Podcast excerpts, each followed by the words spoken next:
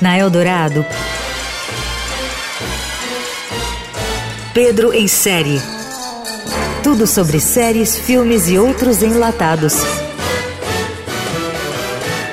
Com Pedro Venceslau. This is a historic project that is going to help grow this community, give people jobs, and give a future to your kids and my kids.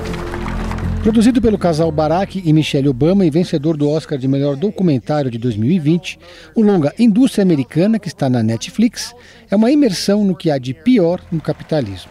O filme é também um retrato do choque cultural entre americanos e chineses, que são obrigados a conviver em uma fábrica chinesa em Ohio.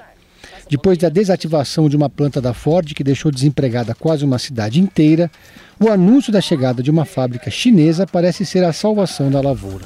Os novos empregadores são recebidos como heróis, mas logo vem o choque de realidade. Os salários caíram para menos da metade, a ação sindical foi proibida, as condições de trabalho são insalubres e os trabalhadores são explorados e tratados de forma absolutamente cruel.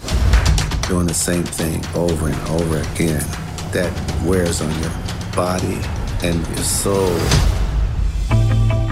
O fechamento da fábrica de matriz americana dá lugar à multinacional chinesa Fuyao, que impõe uma cultura organizacional que beira a escravidão.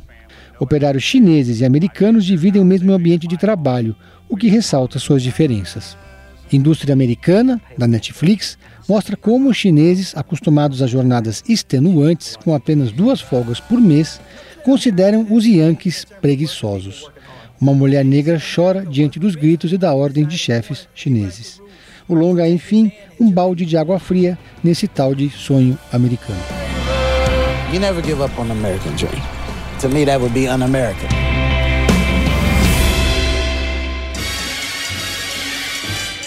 Você ouviu Pedro em série. Sobre séries, filmes e outros enlatados com Pedro Venceslau.